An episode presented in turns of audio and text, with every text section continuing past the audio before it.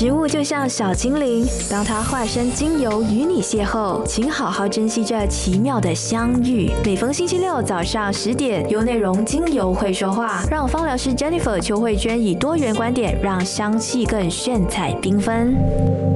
大家好，欢迎收听优内容精油会说话。我是芳疗师 Jennifer，也是你的精油主播。让我们大家一起共同学习芳香疗法，让我们的生活都能够充满喜悦和芬芳。在上一周和大家分享了何谓芳香疗法、什么是精油等等。今天要跟大家来聊的主题是在使用精油的安全守则、精油如何保存和特殊族群使用的精油注意事项。大部分人对于精油安全总是看网络怎么说，别人怎么做。有些人会过度的大胆，也有些人会过度的惊恐的来使用精油。还有一些人呢，觉得精油它是植物萃取的，所以它是天然的物质，所以很安全。不管是孕妇还是儿童，还是什么情况下，都可以随便的去使用。这个其实是非常恐怖的事情哦。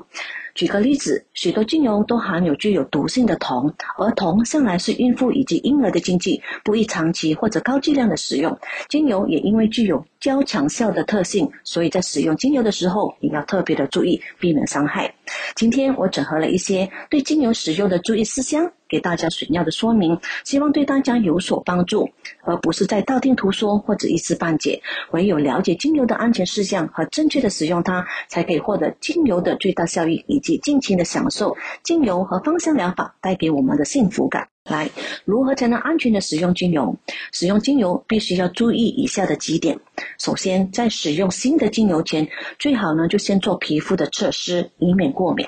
在我们日常生活当中，我相信我们都会去了解我们有没有对任何的食物过敏或者药物过敏，这是对我们健康的具备掌控。所以，使用精油或者使用化妆品都是一样的原则。精油虽然是纯天然的物质，但依然可能诱发皮肤的过敏、发红等症状。因为每一个人的肌肤，它的耐受程度是不一样的。因此，使用第一次接触的精油时，最好在使用前做一下敏感的测试，避免伤害。其实，最好任何皮肤，就算不过敏的人，在使用精油的时候，都做一下敏感的测试，这样会更加的安全。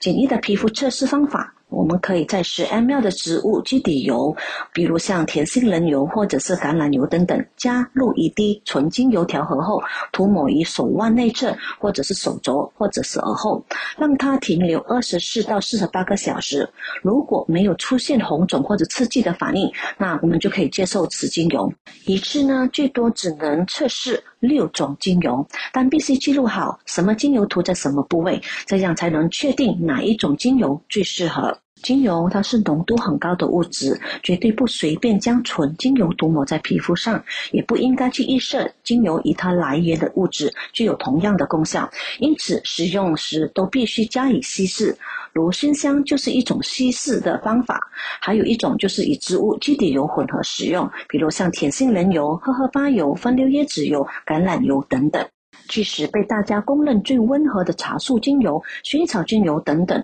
若是使用不当或者过量使用，也会造成过敏，或者是可能导致身体出现副作用。我举个简单的例子，大家都知道茶树精油对抗痘效果非常的好，它具有杀菌、抑菌，还能够促进伤口愈合。刚接触精油的时候，也因为对精油的不了解，以为说浓度越高，它的效果就肯定会越好。于是呢，我就用纯精油涂抹在我的脸上。三天后，我发现我的皮肤又红又肿，而且还脱皮。以我的专业判断，我的皮肤是因为涂抹了纯精油而造成的灼伤。很多的芳疗师或者精油从业者也曾分享，他们在刚接触精油的时候也曾发生过类似这样的事件。因此，必须少量多次的使用，养成认真又良好的用油习惯，比一次性大量使用更安全、更有效。稀释可以让精油不容易挥发在空气中，而且使用的面积范围可以更大，让精油被皮肤更好的吸收，同时还可以减少。刺激，让长时间停留在皮肤的表层，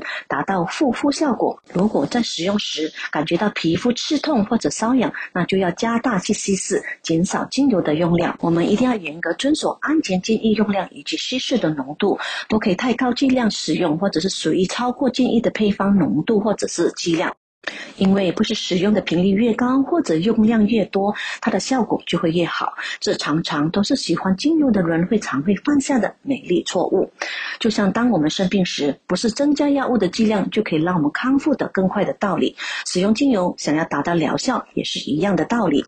精油它虽然是纯天然的物质，由于浓度很高，即使是经过稀释的，也并不是说使用越密集就会越好哦。适量使用会让精油反而发挥很好的功效，而过多则会造成肾脏的负担。吸入太浓的精油也会导致晕眩或者是头痛、恶心，让自己的身体感到不适。尤其像快乐鼠尾草。过量的使用它，反而容易造成睡意，因此在酒后或者开车时就应该避免使用快乐鼠尾草。像含酚类或者是类酚类的精油，如百里香、丁香、肉桂，或者是含醛类的精油，如柠檬草，它们都是属于比较高刺激性的精油，因此容易造成接触性皮肤或者是黏膜过敏等。所以使用精油时应遵守剂量安全、少量多次的原则。平时使用稀释浓度呢，还是以三到五帕为宜。将危险高刺激性的精油，则为不超过三趴为主。使用在脸部呢，精油浓度为一 percent 或以下。计算剂量的浓度为一 ml 精油大约有二十滴，所以十 ml 的基底油加上两滴的纯精油，则为浓度一趴。那如果加入六滴的纯精油，为三趴，以此类推。这些浓度的计算呢，都是各大芳疗派系所拟定的安全浓度范围，所以依照各大芳疗派系所拟定的安全建议浓度使用是肯定没问题的。还有一种呢，就是没有间接接触我们皮肤的吸收方法，就是利用嗅觉吸收精油，比如像利用扩香仪、蒸汽吸入等，因为没有间接接触我们的皮肤，因此在研究中并没有特定多少数量会造成身体的负担。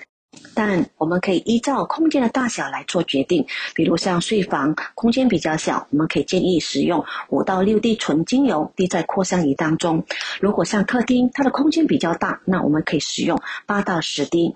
在使用香薰的方法，我们其实要注意的其实是香薰的种类还有它的时间，因为透过吸嗅只需要零点二秒，它就可以直接到达我们的大脑中枢神经系统，之后呢就会产生生理上的作用。如果有中枢神经疾病的话，像癫痫症就要特别注意了，因为某些化学分子它是会引起并发的。那我们使用香薰的方法时，发液为三十分钟到一个小时就足够，因为在这段时间之后，我们的身体和神经系统已经习惯了精油，会导致效果减低。甚至有研究发现，如果你熏香是为了放松，而香薰超过一小时后，反而会有兴奋的效果。也建议每一次香薰的时候都要保持通风，为了达到更好的疗效，单一种类的单方精油不建议持续长期或者长时间使用，因为身体对精油会产生惯性后，它的疗效就会打折扣。所以，同一款单方精油使用一段时间，最好选择与其他具有类似功能的精油做替换使用。单方精油指的就是单一种类植物萃取而来，它散发着植物本身的香味。比如茶树就是单方精油，薰衣草也是单方精油，而复方精油指的就是两种或者两种以上的单方精油混合在一起。比如像茶树和薰衣草精油混合后，就被称为复方精油。精油与精油之间互相协调，彼此有相互相成，同时增加疗效的作用，这就叫做协同作用。因此。在单方精油和复方精油的相交之下，复方精油的疗效肯定会比单方精油来得更有效。而在气味层面上，复方精油同样的也会比单方精油闻起来更加丰富，更加有层次感。相同的，要达到更好的效果，在使用复方精油当中，也一定要经常的去更换配方，因为再好的配方一次使用，身体也会不再敏感。交替使用是最好的办法。有时候一个配方当中交替换一两款精油，它又会变成另外一种很好的配方。一般来说，每一种配方连续使用不超过两周。所有的精油都不能够直接接触到眼睛，就算是已经稀释好的精油，它仍然会让眼睛产生刺痛。如果精油真的不小心潜入眼睛，记住绝对不能够用清水来冲洗，那只会让情况更糟糕。因为精油它是不能溶于水的，但它只能够溶解于油脂，所以最好的方法就是立刻用大量的植物基底油，像甜杏仁油、橄榄油等等冲洗，或者是也可以使用牛奶来冲洗。如果冲洗后眼睛还是感到剧烈的疼痛，这时候一定要马上就医。对于眼睛周围的保养或者是治疗结膜炎等的感染疾病，我们可以建议使用更安全的纯露或者称为花露水来替代精油，以免不小心接触到眼睛。而纯露，它是芳香植物在水蒸馏法中萃取精油时的次要产物，而第一产物就是精油，它是油溶性的有机化合物，而纯露呢却是水溶性的有机化合物，所以相比之下，它会比较温和，而且可以更安全的使用在皮肤上。像洋甘菊纯露或者矢车菊纯露，就特别安全的使用在眼睛的护理。当皮肤上有伤口、感染、发炎以及表皮擦伤或者是破裂等，避免将精油用于患处，因为精油它有它一定的危险性和刺激性。不过，若是很小的刀伤，精油反而是能够促进肌肤更好的愈合。精油它虽有独特的疗愈力，有如药物的功效，可以用来治疗疾病，又能够促进健康，但不建议你将精油取代药物。芳疗的优势是在于通过平衡情绪，从病因着手，带来疗愈的效果。所以很多时候，芳疗只是作为一种辅助医疗的手段，而不是完全取代正统医学。所以，当我们人真的生了大病，还是要求助于医生，绝对不可以是因为使用精油而放弃原先已在服用或者使用的药物。有些精油它是具有光敏性，又称为光敏度，像一般的柑橘类精油，如佛手柑、柠檬等。光敏性作用呢，就是指此类精油在强烈的阳光下，特别是紫外线下，会导致皮肤对太阳紫外线过敏。因此，使用后应该避免阳光，否则就会被晒伤或者引起黑色素的沉淀。因此，建议晚上使用。第二天早上起来时候呢，还要清洗干净。不过也不用太担心，因为没有人会直接用。纯精油直接涂抹在皮肤上，那使用前呢，都会必须先以植物油来做一个混合稀释后使用。像光敏性最厉害的佛手柑，稀释最高的安全浓度也不过在于五帕或者是以下，所以使用的时候它已经被稀释的很薄，光敏毒性作用就非常非常的微弱，对皮肤根本不会影响。如果真的要在白天使用，像柑橘类精油，可以使用葡萄柚精油，因为它是众多柑橘类精油当中，它的过敏性是最弱的。接下来我们继续聊精油该如何保存，以及精油是否可以口服。虽然精油它不像一般油脂含有脂肪酸，容易酸败，即使如此，精油还是会变质和氧化，疗效性也会渐渐变差。若能够妥当储存精油，就可以避免提早变质。除此之外，我把储存精油的注意事项放在精油的使用安全里，主要也有三个原因。第一呢，就是避免精油的品质恶化或者是氧化。在研究当中，氧化的精油它对皮肤会造成刺激性，另外紫外线也会增加氧化。因此，阳光是精油的头号杀手，它最容易使精油变质。因此，我们避免把精油放在阳光直射或者有阳光的地方，也不能够将精油放在灯光下面，因为灯光的温度还是有强度的，它也可能使精油变质。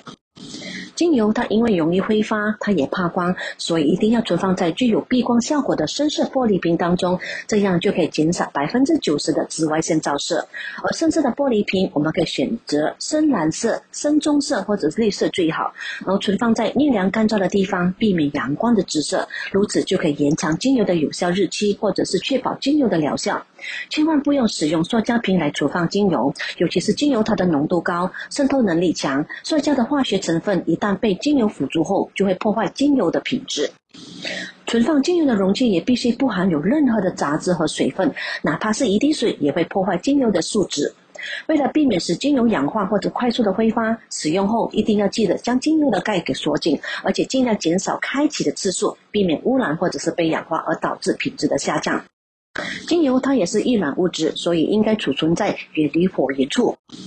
精油它虽然怕光怕热，但也不代表它可以冷藏哦。很多人会想将它放入冰箱当中，其实这是不对的，因为精油存放的温度是温室十八到二十七度，而最佳的温度大约为二十五度，所以冰箱的低温潮湿的环境是不适合精油的保存的，而且温度的差变也会加速精油品质的下降。相比较而言，木质精油盒是最佳的选择。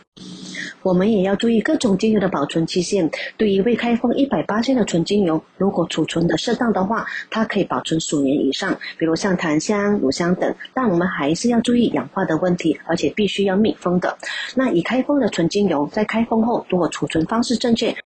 也可以保持一年或以上。但如果打开盖后经常接触到空气，精油就容易挥发，那变质的几率就会提高。但有些精油也因为挥发速度比较快，容易氧化，因此精油开封后要尽快的使用完。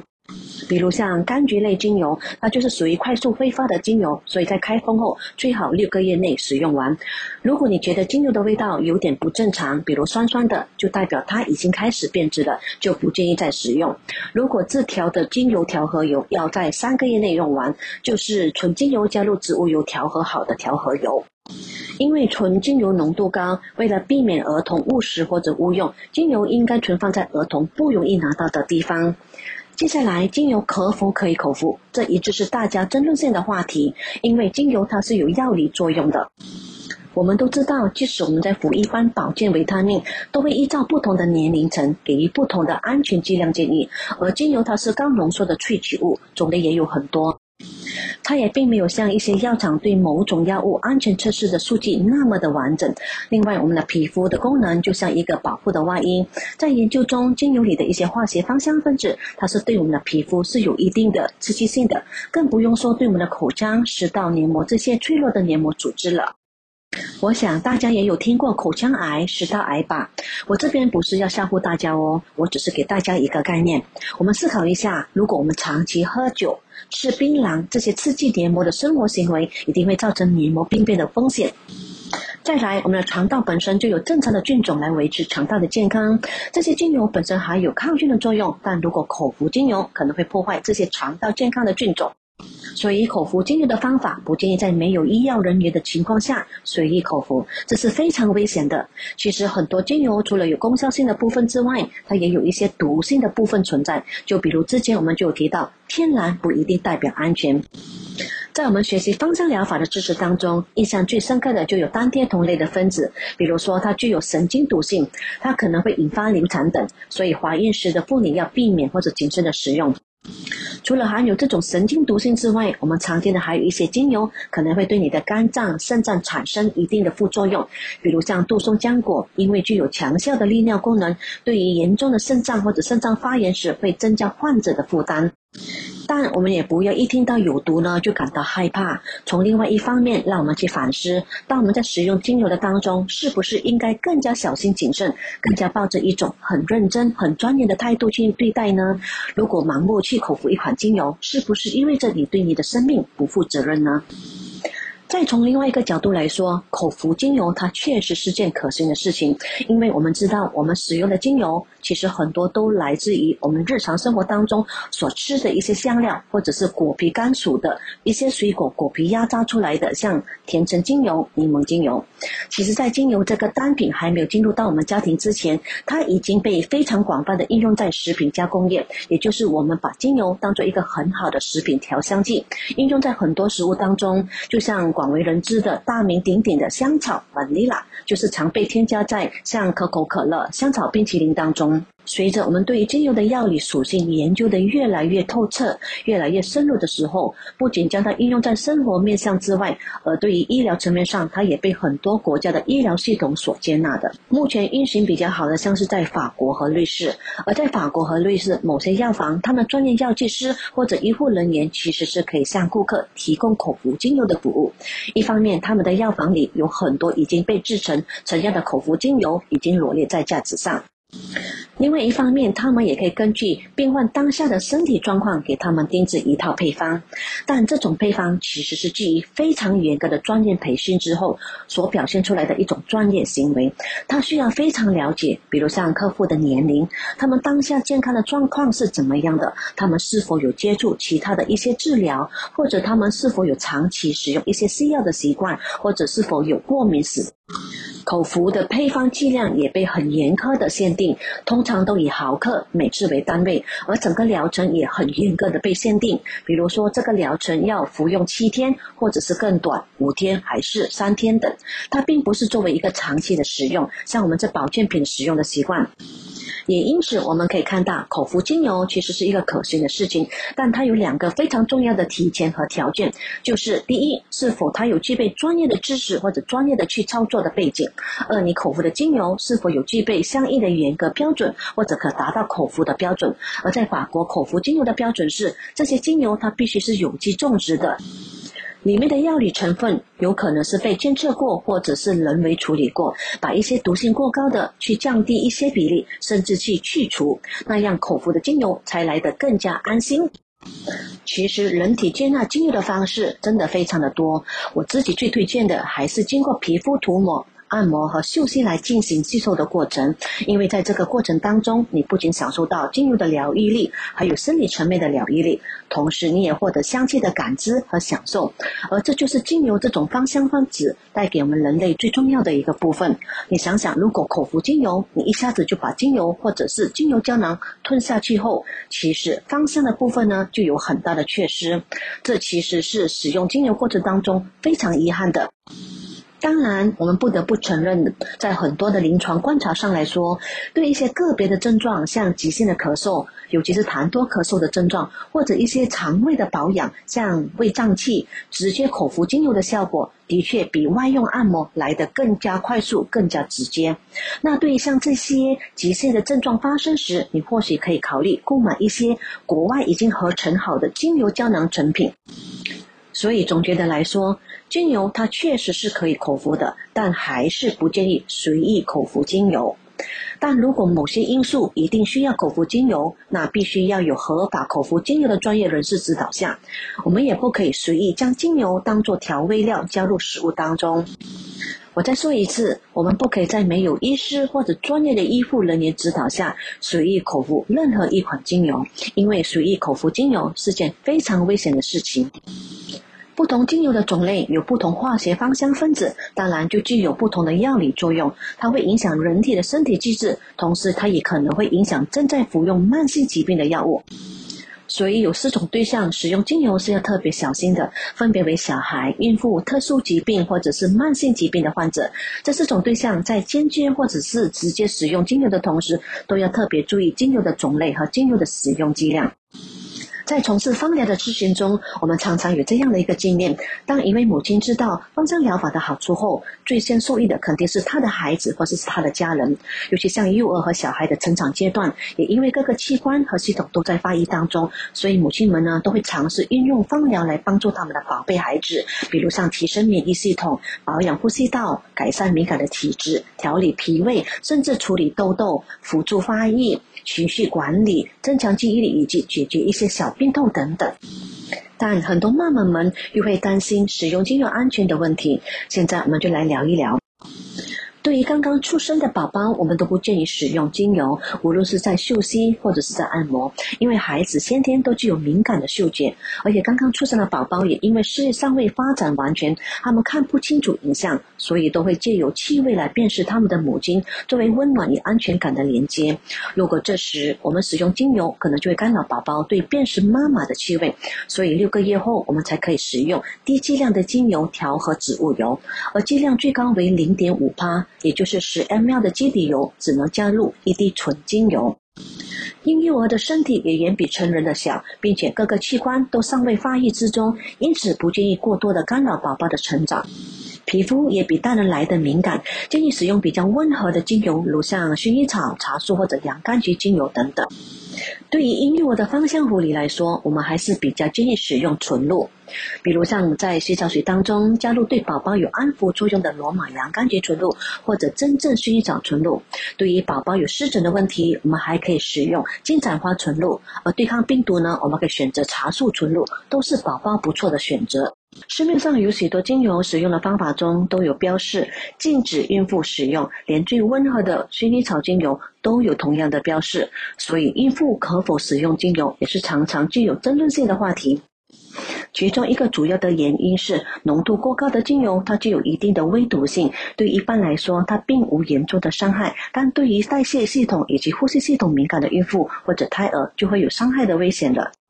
有少数的精油，它是具有调经的功能。对于一般妇女来说，它可以缓解月经带来的不适，还让经期更顺利一些。但如果怀孕时使用，就会引发流产的危险。其实，孕妇比一般人更需要精油的协助，但是要比一般人更注意几个细节。别忘了，精油它是身心灵最棒的辅助。有了精油，可以让你的怀孕的过程身心更加平衡些。尤其在怀孕的期间，身体上会产生许多的变化和症状，如妊娠期、精神不佳、害喜、消化系统的改变，也可能导致孕妇出现恶心、呕吐、便秘、胃胀气、消化不良。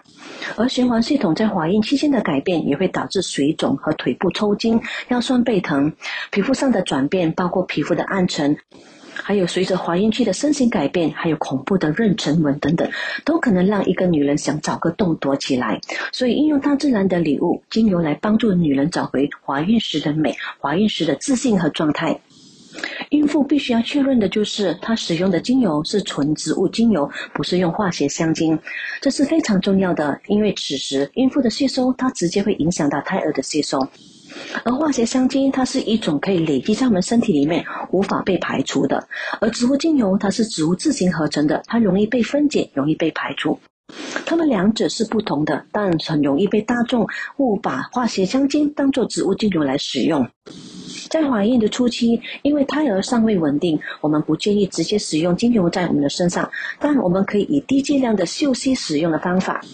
在怀孕的前三个月就是怀孕的初期，这时如果你是第一次怀孕，或者体质比较差，或者需要注意安胎的孕妇，要避免会影响荷尔蒙或者雌激素生成，或者某些具有通经活血的精油，比如像天竺葵、香蜂草、玫瑰、依兰依兰、茉莉、马玉兰、快乐鼠尾草等等。而对于一般妇女来说，这些精油是可以缓解月经带来的不适，或者是经前症候群。但如果在怀孕的时期使用，就会直接达到胎血循环的危险。孕妇最佳的精油建议是柑橘类精油，比如像甜橙、柠檬、佛手柑、葡萄柚等等。尤其是对于初期的害喜，孕吐有改善。而这些柑橘类精油，它还可以安抚消化系统，有助于减轻胃酸、消解胃胀气、改善便秘、改善食欲。但还是要再次的强调，要以低剂量的使用。比如说便秘的问题，建议将以上一到两种的精油调和植物油为最高的浓度是一八使用，在下腹部。轻柔的顺时钟按摩就可以帮助减轻便秘的问题。当怀孕来到中期后，很多孕妇的体重也渐渐的增加，行动量也开始逐渐的减低，循环系统的改变，孕妇呢都开始承受下肢水肿的困扰。此时，我们就可以利用像丝柏、天竺葵、葡萄柚精油的配方来做腿部的按摩，帮助腿部的血液循环，改善水肿的状态，对孕妇来说是相当有帮助的。孕妇也可以利用罗马洋甘菊搭配薰衣草精油的配方来按摩后腰部，缓和腰背因过度前倾造成的腰酸背疼。因为怀孕期间多多少少行动上都会不便，而生理上的变化也容易造成低潮、情绪不稳定。这时候我们就可以选择孕妇平时喜欢的精油来做扩香，来稳定情绪，改善室内的氛围。而大家呢也会特别担心，说在怀孕期间呢会出现妊娠纹，所以大家都会关注怀孕期间妊娠纹到底什么时候可以开始做保养。从怀孕中期，也就是腹部渐渐明显变大的时候，这时就可以注意妊娠纹的处理了。像橙花红菊精油就是很好的润肤精油，可以将它调和成为妊娠纹的专用按摩油。而在基底油的选择，我们可以选择荷荷巴油、玫瑰果油，但要禁止使用叶剑草油。在使用按摩油的时候，我们只要将这些按摩油轻柔的在腹部按摩，达到它皮肤吸收为止就可以了。我们不需要太过于用力。到了分娩后，此时除了哺乳的原因，避免做胸部的按摩之外，就并无精油使用上的禁忌。精油的配方还是以妈妈们的喜爱、改善情绪以及室内环境为主。要注意产后的忧郁症，同时精油的香气如果能以果类精油，像甜橙、佛手柑、葡萄柚等这些，或者是安息香、洋甘菊、薰衣草这些有快乐、活泼以及安全感的香味。接下来，我们一起来聊聊年长者的精油使用安全。年纪渐长对老年人来说，影响不只是身体虚弱的改变，或者是身体上的不方便，比如像视力、听力的模糊、行动力的减退，还意味着他随时可能必须面临亲友的离别、失去地位以及自主的能力等等。很多临床的案件显示，采用有针对性的精油配方，对老年人的睡眠模式、失智症、便秘、皮肤溃疡、关节炎等的典型问题。在使用芳香疗法后，都有不同程度上的舒缓与改善。在很多临床的实验已经证实，真实薰衣草精油、马依兰精油等等，对于老人的失眠和情绪不安有很明显的改善。而实验也发现，除了吸收的方法以外，如果能够加上按摩，效果会更加好。使用精油的剂量也因为老年人的身体比较虚弱，各个器官开始退化，身体的代谢能力也下降，皮肤的组织也因为荷尔蒙蜕变而变得更薄，所以相当容易造成皮肤的刺激所引起的皮肤伤害。因此，在精油使用的比例上也需要减半。在使用精油按摩时，它的力道也要减轻，特别是已经受损的皮肤，应先处理好患处后，再用轻柔的力道小心的按摩。在老年人的皮肤护理问题上，我们可以使用非常温和的纯露，如茶树、洋甘菊、薰衣草纯露等，用于清洗伤口；再加上修复功效强大的乳香，对不同的皮肤问题都能够进行有效的舒缓。肉桂精油。四柏精油、玫瑰精油等都能够抗皮肤的老化、紧实松垮的组织。关节炎症是大部分老人的根本，或多或少都会有的痛症。多个临床的实验证实，辛香辣的精油，像生姜精油、黑胡椒精油，用于按摩能够缓解关节炎的疼痛。除此之外，尤加利、杜松、马玉兰、迷迭香、德国洋甘菊和永久花等等的精油，都能够有效舒缓疼痛。健忘症也是不可避免的。精油对于老人健忘的研究，早在上世纪九十年代就得到证实。在二零一五年，日本有一档电视节目就曾经跟踪精油对于失智症的老人记忆力的改善。节目中就验证了老人于早上使用迷迭香精油和柠檬精油的配方，而晚上使用薰草精油和甜橙精油的配方，老人在隔天的记性以及警觉性都有所提高。最后就是特殊疾病或者慢性疾病的患者，情绪往往是影响病情发展的重要因素。而专业芳疗师在帮助患者时，可以去了解患者的生活方式、身体上、情感上以及精神上、过去和现在身体的状况等等的资讯。从情绪方面去调和复方精油，可以让病患借由情绪的改善，进而舒缓身体上的不适。好处在于纯天然精油，它并不会干扰抗癌药物的使用。反而芳香一液的气味可以减轻患者接受治疗时的恶心感，同时有助于减轻压力。而按摩对于重症患者也有非常重要的意义，因为可以经由肢体的接触，让患者有被爱、被关怀和舒服的感觉。但建议不要按摩患者接受放射性治疗的部位。对于重症患者使用精油注意事项，要彻底咨询和了解患者的身体状况，要从最低剂量开始使用。按摩要以非常轻柔的方式进行，注意癌症的。种类或者是化疗部分需要防范的事项。对于精油的选择，无论是重症患者或者是慢性疾病的患者，也要特别的加以注意。比如像糖尿病人要禁用白芷根，它会增加尿液中的含糖量；而气喘病人最好避免蒸汽吸入法，以免并发；而肾脏病患者避免使用杜松，避免造成肾脏的负担；高血压病人避免使用迷迭香、百里香；低血压人却不能够使用薰衣草精油，它也可能会出现呆滞的现象。对于癫痫症的病人，使用精油。也特别的谨慎，因为很多精油都会引起并发，比如像快乐鼠尾草、茴香、迷迭香等。大部分精油含有酯类、醇类、萜烯类的化学成分的精油都是比较安全而有效的。举例如大马士革玫瑰、橙花、真实薰衣草、天竺葵、花梨木、檀香、乳香、洋甘菊、茶树以及所有的柑橘类精油等等。好，今天呢就先聊到这里。单听都那么过瘾，再配上视频就最好不过啦！赶快点击 facebook.com/slash Jenna Roma，给你更精彩的视听享受，优内容让你过上优质的生活。